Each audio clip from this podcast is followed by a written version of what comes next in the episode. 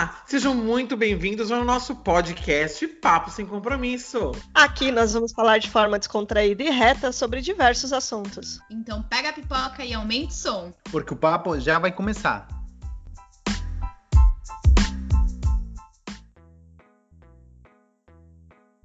Olá, pessoal, seja bem-vindo a mais um Papo Sem Compromisso. Aqui é a Priscila. Oi, aqui é a Daniela. Aqui é o Marcelo. Aqui é o Cadu. E hoje a gente vai falar um pouquinho no nosso podcast sobre conceitos budistas. Então, o primeiro conceito budista que a gente vai falar aqui hoje é um conceito muito interessante.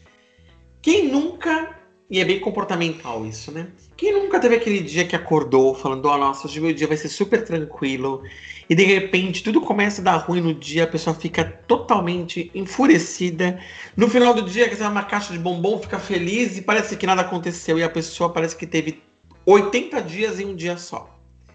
Pois é, no budismo a gente tem um conceito para isso.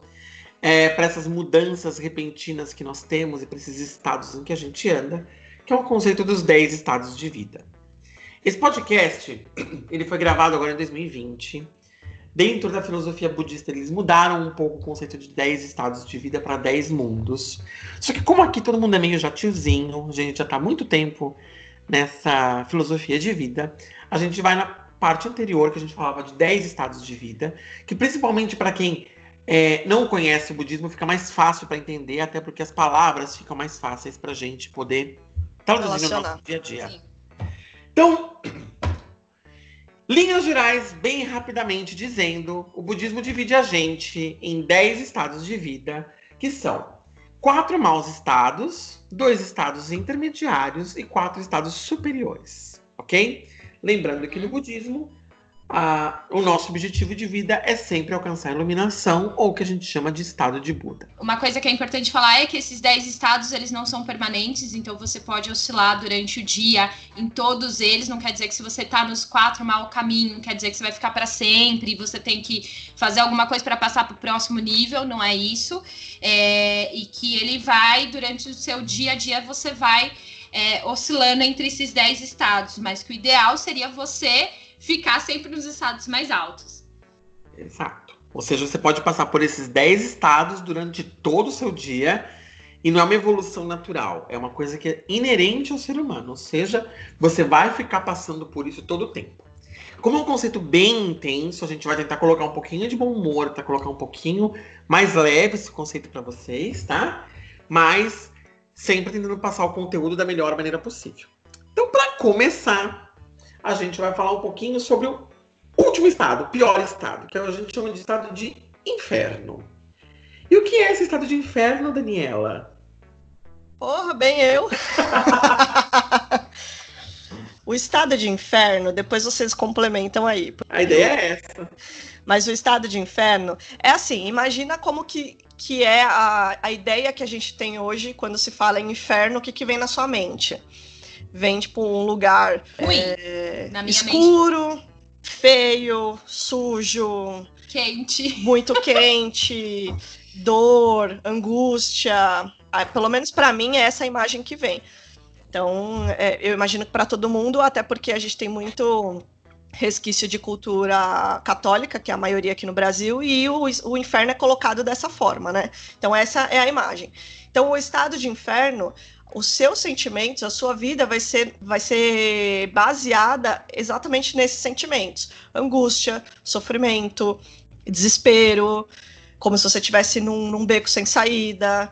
A gente usa muito um conceito de escuridão fundamental, então é como se você estivesse numa escuridão tão grande que você não enxerga uma melhora, não enxerga uma saída para uma situação ruim que você está passando. Você até coisas positivas, coisas boas que acontecem na sua vida, pessoas boas que vêm na sua vida, você não enxerga como positivo, você sempre enxerga como algo ruim.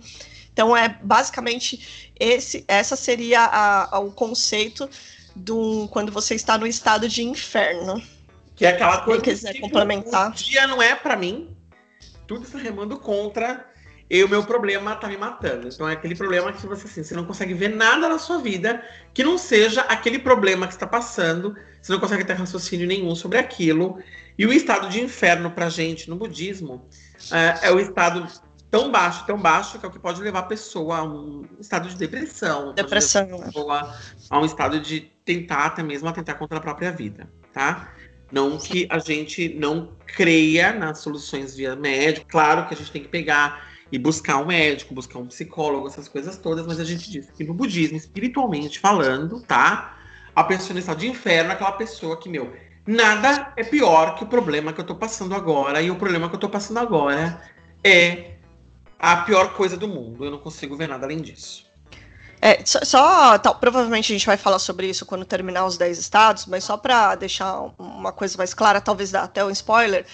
É, no budismo, a gente não acredita que a gente não possa sair de nenhum desses estados. Então, mesmo que a gente esteja num estado desse, que a gente está falando que a pessoa não enxerga a saída e tudo mais, ainda assim a gente tem formas de se empoderar e sair de uma situação dessa, de um estado desse. Então a gente não tem conformismo, assim, ah, eu tô nessa situação, ah, porque eu tô no estado de inferno e fazer o quê? É isso aí. Exatamente. Aí o segundo estado que a gente vai falar um pouquinho hoje, nesse conceito budista, é o estado de fome. E essa fome, gente, não é aquela fome de ai, que vontadezinha de comer um hambúrguer do McDonald's com batatinhas. Essa fome é o que nós traduziríamos como ganância, né? É aquela é. vontade de ter, ter, ter, sem se importar com nada. Assim, é, a minha vontade de ter algo é tão forte que por causa disso eu consigo trair os meus próprios princípios, né? Então a gente diz que esse estado aí é um estado onde a gente tem um pouquinho mais de consciência do que está acontecendo. E é um estado onde a pessoa entra naquela avareza total de que eu preciso ter, ter, ter, ter, independente do que eu precise fazer. Normalmente a pessoa fica muito materialista, né? Extremamente materialista no, quando ela está é, é, tá num estado desse, ou aquela pessoa que é, é muito eu acho que, na verdade, a pessoa ela não mede a consequência. Ela quer fazer ou ela quer ter aquela determinada coisa, e se ela precisar pisar, é, mentir, qualquer coisa que ela tenha que fazer para ela obter a, essa ganância que ela tem, ela vai fazer. É uma pessoa sem escrúpulos, né? É um estado em que a pessoa não se importa nem trair amigos e família, ou, ou, ou até mais próximo do círculo da pessoa para conseguir essas coisas que ela almeja. Exato, uhum. exato.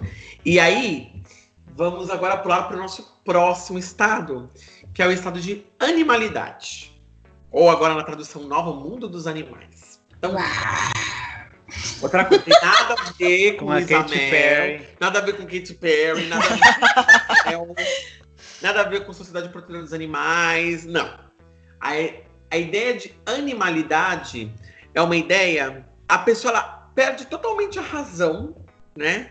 Como um animal, mas para poder ter os seus, seus interesses individuais resolvidos. Ou seja, ela é mais ou menos como um estado de fome, só que na fome a pessoa ela quer ter algo.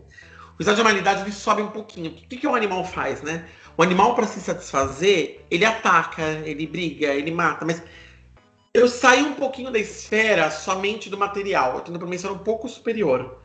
E aí, qualquer coisa que me realize. Então, no estado de animalidade, por um exemplo, pessoa que ama demais, se não consegue amar só uma pessoa, tem que amar 20, ela entra no estado de animalidade, porque ela se satisfaz naquela traição, naquela coisa, então ela precisa ter sempre mais e mais e mais e mais. E com isso, ela vai se comportando realmente como um animal. A palavra-chave eu acho que seria instinto, né? A pessoa segue é. instintos de maneira. Ela evidencia muito mais os instintos. E eu acho que também essa esse estágio, né, esse, esse estado, na verdade, é, a gente vê muito, às vezes, em ambiente profissional, quando você tem, às vezes, uma pessoa que trabalha com você, que qualquer coisa ela já é agressiva, ela não consegue ter uma conversa tranquila, ela já sobe o estágio, ou ela baixa, às vezes, o nível da conversa, ou é aquela pessoa, às vezes, que grita para que ela quer se impor então, realmente, nessa questão mesmo do animal, né? Tipo, de se impor, eu vou gritar, eu vou falar mais alto, porque a minha opinião vale mais do que todos que estão falando aqui, seja contrário, seja a favor. E aí, é, aparece a figura que toda empresa tem, você identifica na sua empresa quem é, que é o puxa-saco, né? Também. Aquele que, meu, para conseguir ser promovido, ele não pensa duas vezes antes de ferrar a tia do RH, né? Então, ele faz de tudo para poder subir na carreira dele. Então, o puxa-saco é um exemplo claro de uma pessoa em estado de animalidade. Ela, para subir na vida, ela faz tudo, até mesmo se vender. Ah, pode me corrigir se estou errado, mas eu tenho, eu entendo que nesse estado de animalidade a pessoa até pode ter um objetivo que pode ser bom, pode ser positivo, só que os meios que ela utiliza para chegar ne, nesse objetivo às vezes são imorais, são ruins. Exato. Exatamente. Total sentido. É isso mesmo. E aí a gente pula para o nosso quarto pior estado, que é o estado de ira, ou que a gente chama ultimamente de mundo azura. É. O estado de ira é aquele estado de raiva incontrolável. Eu não consigo pensar. Eu tenho raiva. Eu tenho muita raiva, eu tenho muito ódio. Eu tenho. Eu, eu coloco, começo a colocar a culpa de todos os meus problemas nos outros.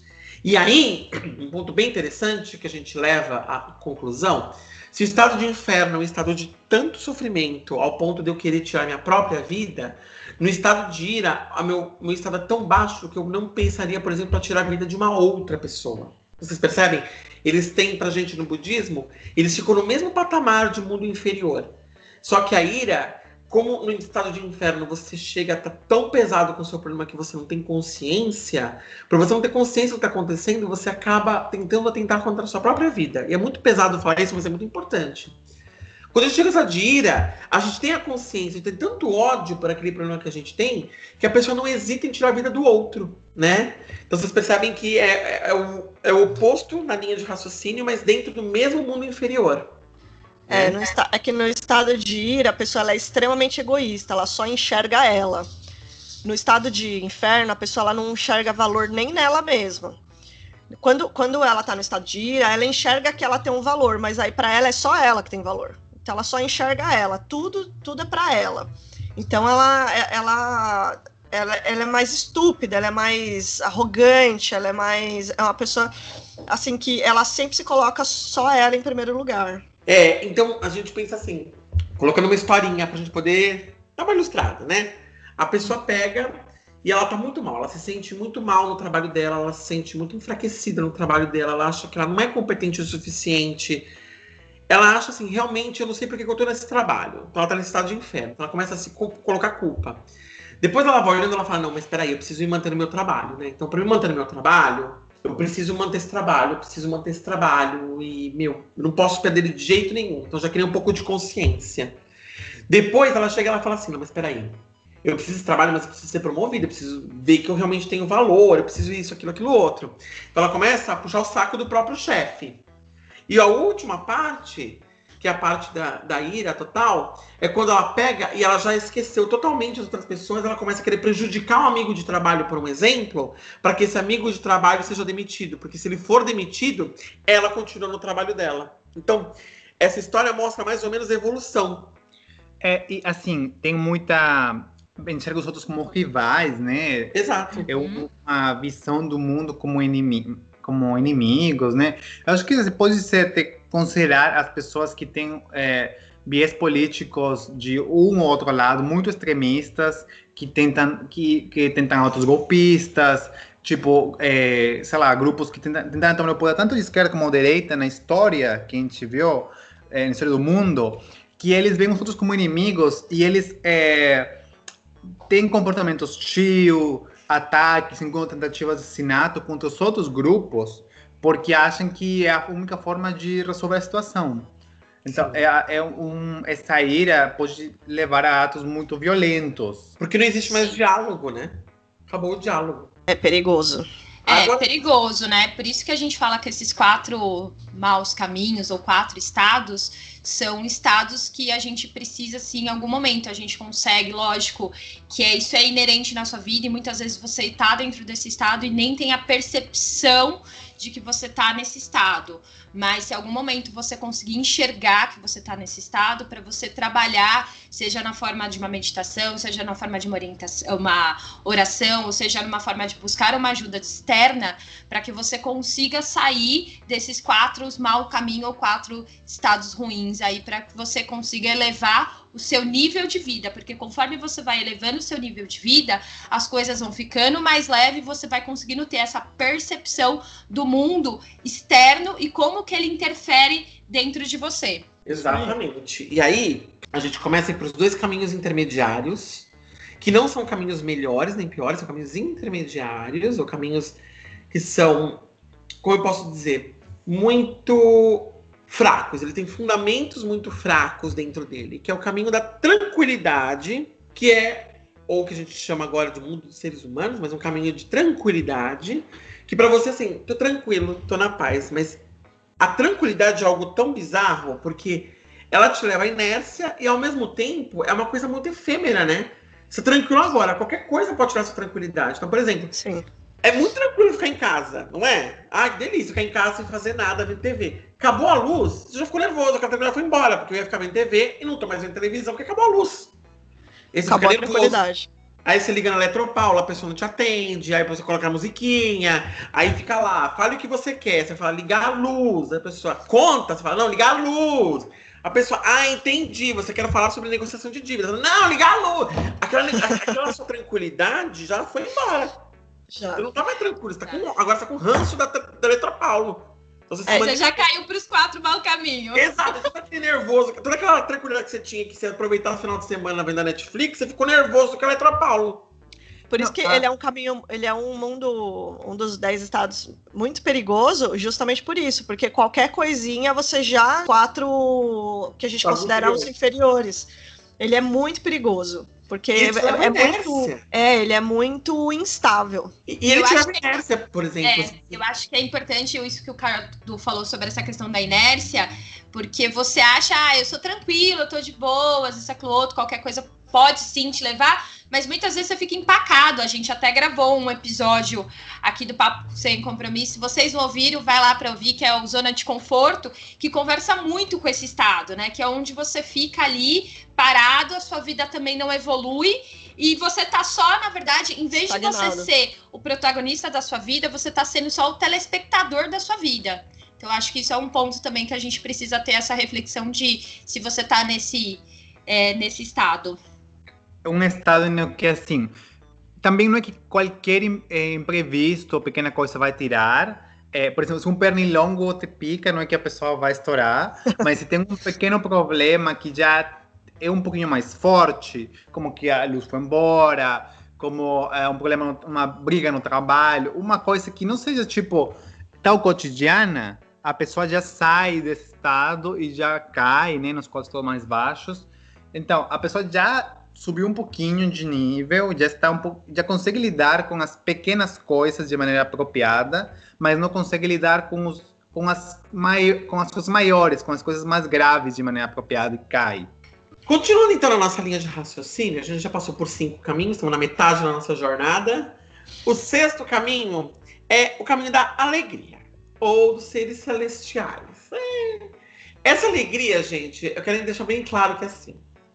Não é o fato de uma pessoa ser uma pessoa alegre, não ser uma pessoa sorridente. Uhum. A alegria que a gente fala é aquela satisfação que você tem por uma coisa curta. Por exemplo, nossa, comprei um, sei lá, um carro, a sua preferência. Comprei uma blusinha nova na, na, na, loja, tô super contente. Ai, consegui vender meu ticket de refeição e ter dinheiro. Essa alegria é temporária, é uma alegria que você se concretizou por uma, uma hora, duas horas. É uma alegria ligada a algo que logo mais acaba. Então, por exemplo, comprei um telefone novo, nossa, que alegria. Você fica umas duas horas mexendo no telefone, vende, põe, põe contato, põe, põe. daqui uma semana aquele telefone é uma novidade que já acabou. Então, é. essa alegria ela é muito ligada a algo que não é intrínseco a você, é algo como externo. Então, essa alegria que a gente fala é uma alegria que ela é pega em coisas externas. Isso leva uma pessoa, por exemplo, a ter vícios. Então, por exemplo, a pessoa pega e ela se sente feliz quando ela bebe, ela se sente feliz quando ela usa uma droga. Então ela vai continuar usando aquilo porque aquela alegria dela é ligada naquilo. Então ela tem que buscar aquela alegria eterna. Ela tenta sempre naquele momento de satisfação, de alegria, de êxtase.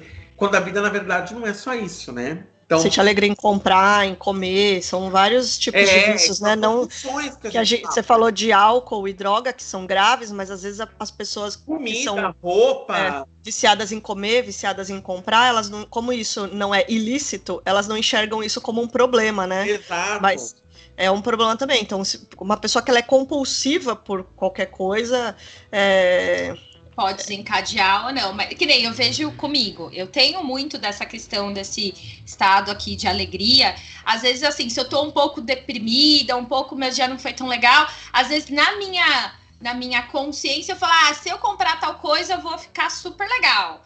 E aí, às vezes, você acaba caindo nessa armadilha de falar, ah, eu preciso. Às vezes, nem, eu gosto muito de maquiagem, eu tenho muita maquiagem, eu tenho muito batom. Mas às vezes eu falo, nossa, meu, se eu não tiver o batom XPTO, nossa, meu, não, não é. Aí você fica naquela busca ali de querer aquilo ali para comprar. Mas aí depois que você compra, é igual o que o Carlos comentou, tipo, passa nem um dia, horas mesmo, você fala, ah, já era, já, já acabou aquela alegria, ela foi momentânea.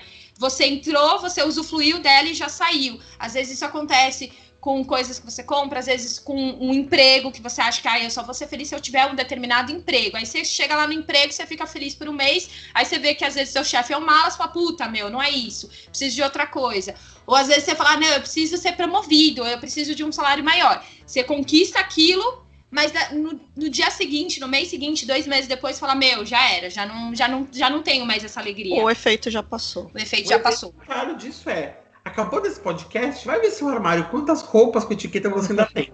Se você vê que tem uma quantidade grande de roupas com etiqueta, pode ser que você foi um pouco absorvido por esse espírito da alegria aí.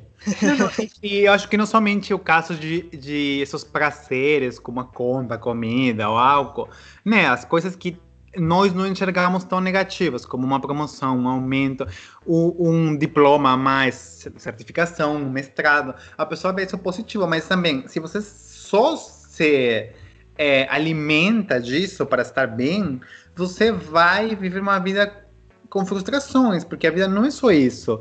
Por mais inteligente que a pessoa seja, às vezes não é promovida na hora que ela quer, às vezes não pode reprovar uma matéria. É, então, assim, é, é muito está focado nos objetivos, alguns um pouco mais complexos e até mais elevados que outros, mas no final se quebra esse esse fechiço, né? Essa, essa alegria quando acaba. Dura um dia um mês, é, quando acaba, não tem mais. A pessoa fica nesse vazio novamente. Exatamente, exatamente. Então a gente não pode se levar por isso.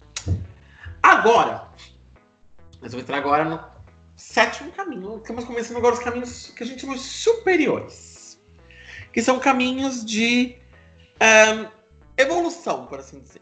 Então, o primeiro uhum. deles é o caminho da erudição. O que, que é uma erudição? É o que mundo dos ouvintes da voz. São aquelas pessoas que elas aprendem, a, aprendem algo através do que elas escutam dos outros. Então, na erudição, a pessoa vai lá escutando entendendo e ela vai absorvendo aquilo para a vida dela. Então, por exemplo, seja através de leitura, seja através de diálogo com pessoas, seja através de momentos de empatia, né? Então ela tá lá, ela ouve o problema de uma pessoa, como que uma pessoa saiu daquele problema, como que uma pessoa é... sobrepassou uma situação diversa da vida dela. Então, uhum. essa é a erudição. Então, eu escutei alguém, segui o conselho daquela pessoa, escutei alguém, vi alguém vendo aquilo, tô ouvindo aquela voz e tô evoluindo em relação a isso. Então, Porque na verdade tem isso, né? Você escuta, você aprende, mas aquilo não é 100%. Quando você absorve é quando você vive, né? Ah. Mas é importante. Não, você pode uh, ter o convívio ou, ou, estudo de pessoas que tenham um estado muito mais elevado se você pegar uma pessoa muito mais evoluída espiritualmente, ou, ou você até tem esses mestres que a pessoa encontra na vida, né? E, e você absorve. E você já está num estado maior é, de espiritualidade por isso, mas ainda faltam algum, alguns estágios para chegar à iluminação. Exato. É, a gente está falando do, do erudição, né? É. Eu, eu gosto de. Eu, para ficar fácil para mim, eu costumo relacionar o estado de erudição com aquele estado que a pessoa ela já já está num, num, nível de ela já, já não pensa só nela ela consegue enxergar as outras pessoas a situação à sua volta ela já não tem mais aquele egoísmo e tudo mais só que ela, ela é uma pessoa que ela já procura coisas boas, coisas positivas. É como se fosse quase que um estudioso, assim, um filósofo. Exato. Ele vai lá, ele, ele procura coisas positivas, ele lê tal, não sei o quê, só que ele só fica nisso. E aí, no budismo, a gente entende que, tipo, você, o conhecimento, o, o saber do conhecimento, tipo, de, de técnico, é diferente do conhecimento com, com o seu ser, com o seu coração, aquilo que é a questão de absorver mesmo. Então, quando você está no estado de erudição, você sabe muita coisa, você tem o conhecimento de, de muitas coisas, só que você não in, interiorizou essas coisas na sua Exato. vida de fato. Porque você não viveu. E aí é que a gente entra no oitavo estado, que é o estado de absorção. É. Que é o estado onde eu aprendi coisas externamente, mas agora eu tô começando a viver essas coisas na minha vida.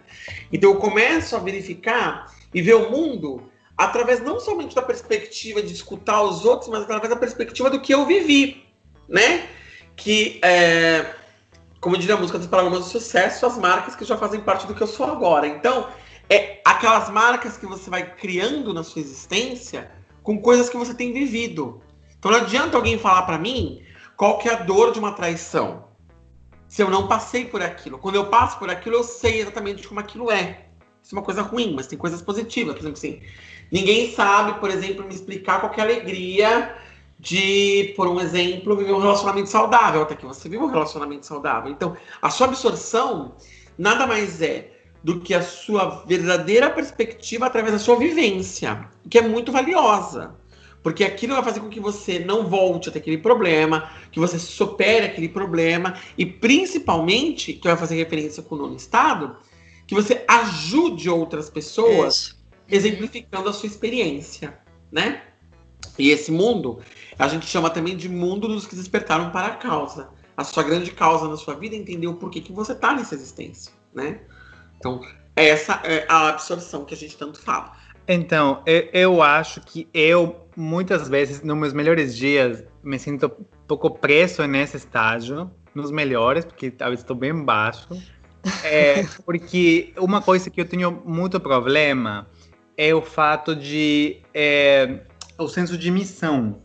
É, é, por mais que eu tento é, fazer as coisas certas, e pensar nos outros, ainda levar esse conhecimento, passar esse, esse tipo de eh, forma de enxergar o mundo, eu tenho dificuldade. Eu tenho dificuldade para passar, transmitir isso para os outros. Tentar mudar outras pessoas e que elas também se aproximem mais ao estado de, de Buda. Para mim é muito difícil. É, especialmente porque, para mim, é eu não me sinto confortável. Além que implica um esforço muito grande é, se tentando mudar os outros, eu me sinto que estou invadindo as próprias crenças dos outros. Então, eu tenho muita dificuldade, eu me sinto que estou muito preso nesse estágio. É, é difícil porque é, o, a gente está falando do estado de. o nono, né? Agora, está entrando no nono, que é o de Bodhisattva que é a dificuldade que o Mar está colocando. É difícil mesmo, porque esse estado que a gente fala de Bodhisattva é aquele quando você, você já está tão próximo de ser uma pessoa iluminada que a sua única preocupação é que outras pessoas sejam felizes. Então, a sua vida toda, o, o, tudo que você faz é dedicado a tentar ajudar as outras pessoas. Mas perceba, ajudar não é ir lá, pegar na mão e, e fazer as coisas pelas não pessoas. Não é caridade, exatamente. É, é você, é você ajudar no sentido de, tipo, empoderar aquela pessoa. Olha, você é, um, é, uma, é uma pessoa maravilhosa, você pode fazer aquilo que você quiser, você pode sair da situação, qualquer situação horrível que você tiver, você tem condições de sair dela, você precisa acreditar em você mesmo. São coisas nesse sentido, assim. Então é, é, é uma. É, é é um estado de vida completamente altruísta, sabe? Mas, mas nesse sentido. E é muito difícil a gente ser altruísta. É muito não difícil. o estado de Bodhisattva com coaching, tá, gente? Porque no estado de Bodhisattva, o que você está buscando é ajudar as pessoas sem um interesse por trás, pelo simples fato de ajudar. Então, assim, é uma pessoa que ela tem um estado de empatia. A gente fala tanto no canal sobre empatia, né? É um estado de empatia tão forte que ela quer ajudar outra pessoa a sair do problema dela, mas sem ser uma coisa de caridade. Ajudar a pessoa realmente a superar aquela situação. Porque a caridade, isso é uma coisa importante a gente mencionar aqui, ela te ajuda no momento temporário. Então, por É. exemplo, a pessoa agora não tem o que comer, você vai lá dar um prato de comida para ela, você ajudou ela, e você vê essa caridade. A gente nunca, em nenhum momento aqui, tá falando contra os atos de caridade. É importantíssimo, inclusive, a caridade. Exato. O que a gente fala é um passo um pouco além. Então, assim, além de a pessoa que se para de comida, vamos ajudar ela a arrumar condições para que ela consiga superar aquela situação. Então, por que Para não? que, é, pra que nunca mais ela precise é, receber uma caridade de um prato de comida. Exato. Então, ajudar ela, por exemplo, a, a ela entender, ou, por exemplo, ajudar a pessoa a procurar um trabalho, ajudar a pessoa a fazer um currículo, ajudar a pessoa indicando ela para um trabalho. Isso não é uma caridade, porque pessoa vai ter que se desenvolver naquele momento. Então, você está dando para ela as ferramentas para que ela consiga, a partir daquele momento, superar aquela situação perene na vida dela e evoluir, né? E aí você vai usar para poder ajudar essa pessoa na sua empatia, essa é a primeira coisa que você vai conseguir entender em que estado que ela tá na vida dela, o que ela tá passando naquele momento. E é o momento onde você ou vai usar a sua absorção, então que você, como você passou aquilo, você consegue explicar aquilo para a pessoa, ou a erudição, se você escutou casos de pessoas passaram pelo mesmo problema e você consegue ajudar. E aí fica uma outra mensagem importante. Eu não preciso passar por todas as dores do mundo para poder ajudar uma outra pessoa que sofre, né? Então, por isso que existe erudição e absorção, são dois caminhos tão importantes, tão complementares, até se mesclam. Porque às vezes eu não preciso saber o que passa uma pessoa que teve aquela dor para poder ajudá-la. Mas eu acho que é muito importante também ouvir a dor da pessoa, Claro. tentar é, interiorizar, porque assim, a solução que você usou para teu problema no passado, ou que você entende que é o caminho para solucionar tal qual problema, não é necessariamente o que essa pessoa precisa. Exato. Então, é bem complicado você dar sinais para um caminho, um, uma possível solução para elevar tanto o estado da pessoa como para ela ter benefícios práticos, quando os caminhos são inúmeros, né? É, eu sei, um- um- uma pessoa, um artista e ele está passando fome e você vai chegar lá e falar, olha, você ia ter feito contabilidade e você não passaria fome. Não, porque no caminho dela. Ao contrário, você tem que ver galeria, tem que ver onde tem que vender, se a arte deles é atual, sabe assim? É um exemplo só que eu que passou por minha cabeça. Porque o caminho dela é muito particular e às vezes muito diferente o teu. Então, é difícil você dar uma guia se você não ouviu primeiro o que a pessoa quer e precisa. O que eu acho mais importante, na verdade, disso, de- dessa da erudição e da absorção que a gente usa, é que a gente, quando a gente dá, eh, fala para as pessoas o, o que a gente já passou ou al- alguém que já passou por uma situação, você mostra para a pessoa que existe uma saída. Ela, obviamente, não vai precisar usar o mesmo caminho, a mesma estratégia, mas ela consegue eh, enxergar que muitas pessoas passando pelo mesmo problema usaram alguma estratégia para sair dele. Ou seja, existe uma saída. Você dá esperança, né, para aquela pessoa de que ela pode sair daquela situação, sim. É, eu acho que o legal é, é você, na verdade, como a Daniela já falou anteriormente, é você empoderar a pessoa. É você mostrar e ela por si só vai automaticamente conseguindo enxergar essas opções, esses caminhos que ela tem para seguir. E não que necessariamente a gente tenha que falar para a pessoa, olha, você tem que fazer isso, ou você tem que fazer aquilo outro. Não, a gente pode usar a nossa experiência e falar, olha, comigo eu passei por essa dificuldade e eu enxerguei essa opção. Talvez não seja a melhor opção para você, mas, Mas existe uma mas opção. existe uma saída. Eu acho que, na verdade, aqui a gente está mais nesse intuito de você dar essa esperança para a pessoa, você ter essa compaixão, entender que ela está num momento de sofrimento, você escutar ela, porque muitas vezes as pessoas elas não têm nem para quem conversar. Às vezes a pessoa está passando por uma dificuldade que às vezes ela não consegue nem se abrir. Ela tem até dificuldade de expor isso para uma pessoa fora que é ali ou uma pessoa às vezes do convívio dela. Então é você enxergar essa dor, você ter essa compaixão pela pessoa e de tentar assim, de mostrar que ela pode passar por aquilo e que ela tem que, lógico, bus buscar ajuda, seja profissional, seja pessoal, seja religiosa, independente de qual seja o âmbito que seja a dor dela, mas que existe sim uma saída para aquilo. É por isso que foi importante o Mar tocar nesse assunto, Uhum. Que nem todo mundo vai seguir o mesmo caminho, né? Nem, nem a, a solução não é a mesma para todas as pessoas. Então, quando a gente vai falar com alguém e, com esse objetivo, esse desejo sincero, né, de ajudar uma pessoa, a gente não vai dizer o que a pessoa tem que fazer, a gente vai mostrar algumas experiências nossas ou de outras pessoas para incentivar essa pessoa a procurar uma saída. Exatamente. E aí agora a gente vai para o nosso último estado de vida, que é o estado de Buda, né? Que tão bonitinho, estado de Buda. Que é o que a gente fala no budismo. Buda quer dizer o iluminado, tá? Então a gente busca o estado de iluminação. Esse estado de iluminação é um estado aonde você não se abalaria mais por nenhum desses outros momentos ou outros mundos. É um estado que você chegou ao ápice da sua boa sorte. É, você consegue compreender melhor a sua vida. Você entra numa sabedoria que você consegue entender o que acontece. Muita gente confunde estado de sabedoria com a tranquilidade. E não é isso. A sabedoria, ela te dá uma. Como eu posso dizer? Uma imunidade às outras coisas que acontecem. E isso se transporta num, num semblante tranquilo, numa posição tranquila. Uma forma mais. É, como eu posso dizer? Equânime de você viver, né? Sem muita variação do ambiente externo. Então, o estado de Buda é o estado de sabedoria. Eu entendo o que acontece comigo, eu entendo o que diabo eu faço nesse planeta, e eu consigo ser tão bom consigo entender os meus problemas e consigo entender como ajudar os outros de uma maneira mais evoluída. Então, um nível de evolução muito grande. O que não quer dizer que quando eu encontro o estado de Buda, eu me graduei. Isso aqui não é uma faculdade. Eu vou morrer nele, né? Exato. Você pode ir voltando. Então você passa por isso várias vezes no seu dia. Você sobe, desce, sobe, desce, sobe, desce.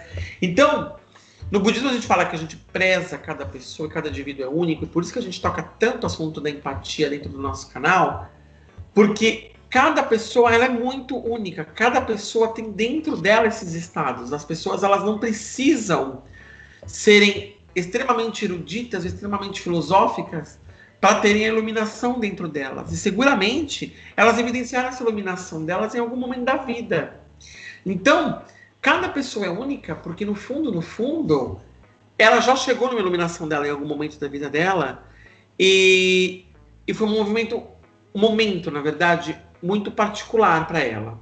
Então, para isso que a gente fala que a empatia é tão importante, porque essa é a grande sacada dentro do budismo que é você ver que cada pessoa ela é tão única entre si que eu não tenho o porquê eu discriminar essa pessoa, não tem porquê eu não ser empático com essa pessoa e não tenho porquê eu achar que eu sou melhor que essa pessoa, né?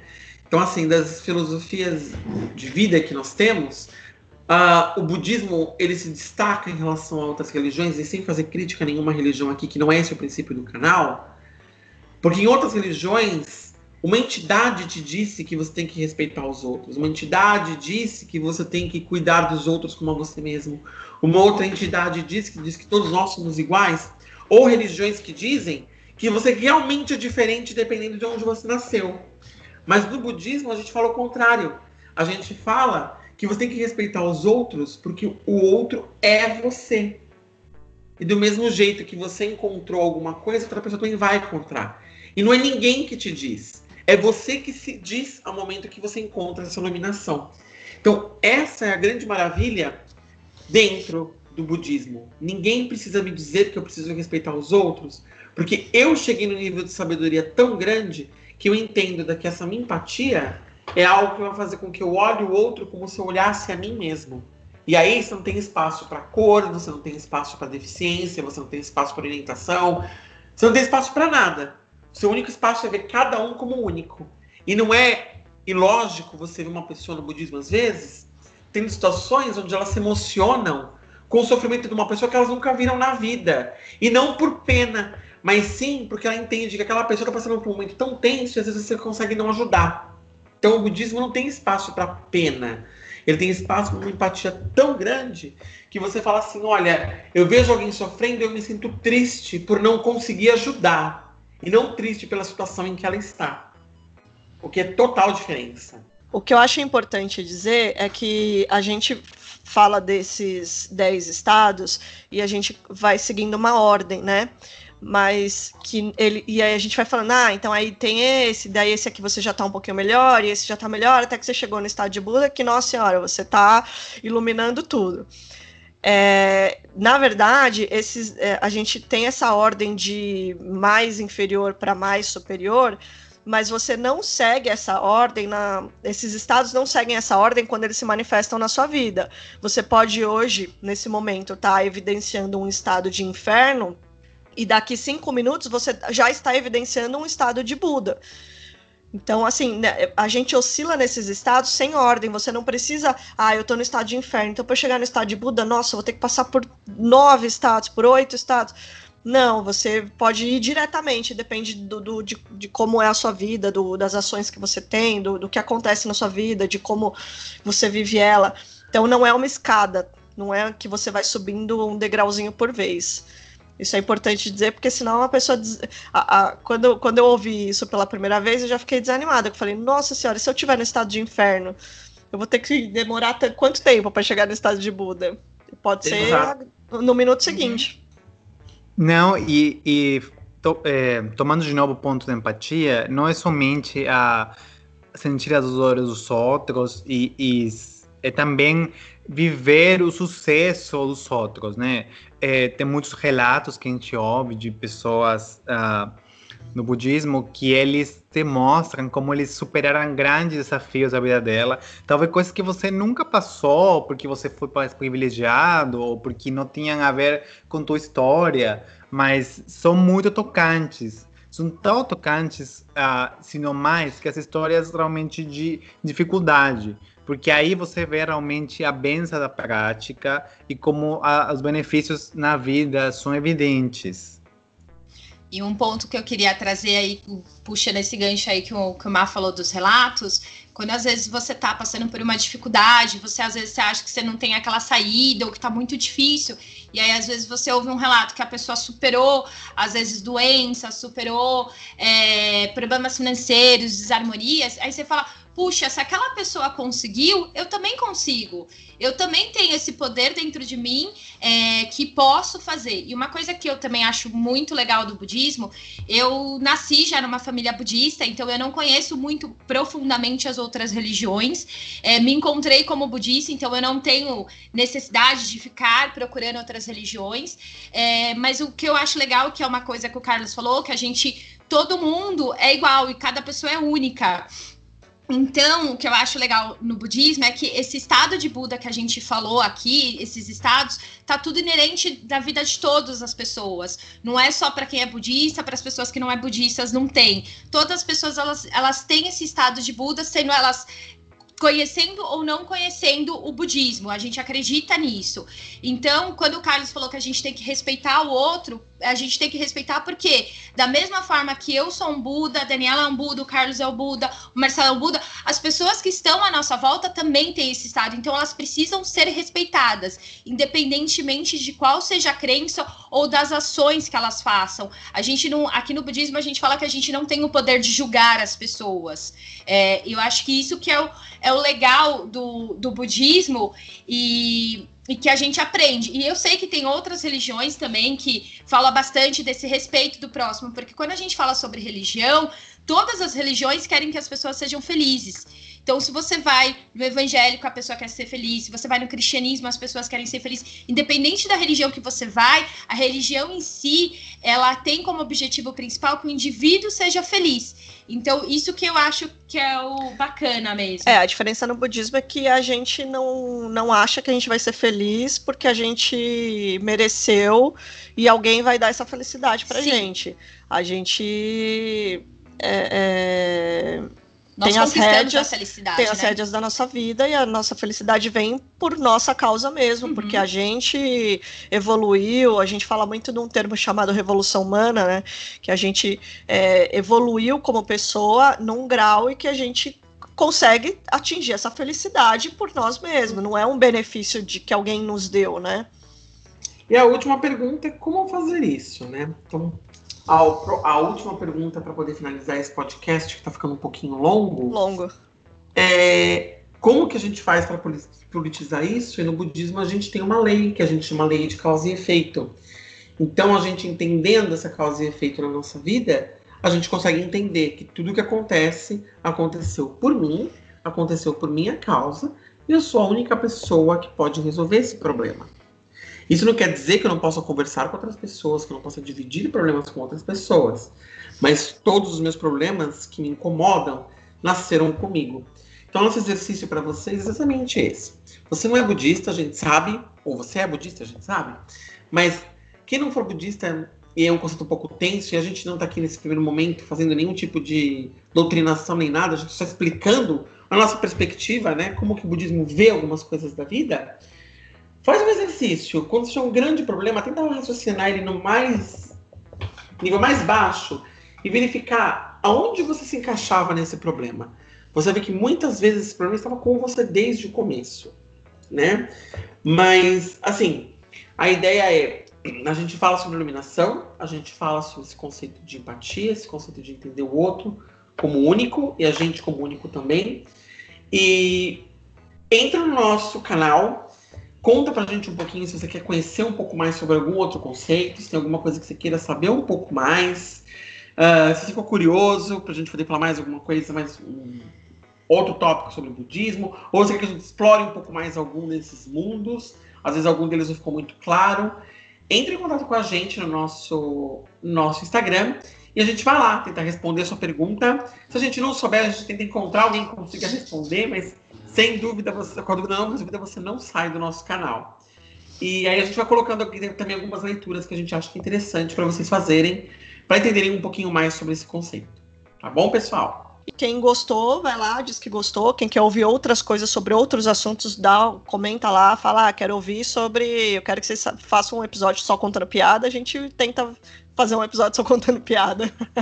é, é um papo sem compromisso. Gente não tem compromisso nenhum e não tá querendo forçar ninguém a nada. É falar um pouquinho sobre cada coisa trazendo novas, novas perspectivas, novos assuntos. A ideia de vocês é escutar o nosso canal e, quem sabe, não ter uma conversa no jantar com a família, bater um papo, falar: olha, hoje eu vi um papo sobre, não sei, primeira impressão ou sobre é, séries que morreram no churrasco. E aí você conversa com a pessoa para você poder provocar. Então, um papo realmente sem nenhum tipo de compromisso, mas a ideia também é trazer um pouco de conteúdo, né? Legal, gente. Se você gostou desse episódio, dá um curtir lá no Instagram, segue a gente na no, nas redes sociais. Vamos ver se a gente abre um Twitter, né? Quem sabe? Aí para as próximas semanas a gente não tem um Twitter. Compartilha isso com seus amigos.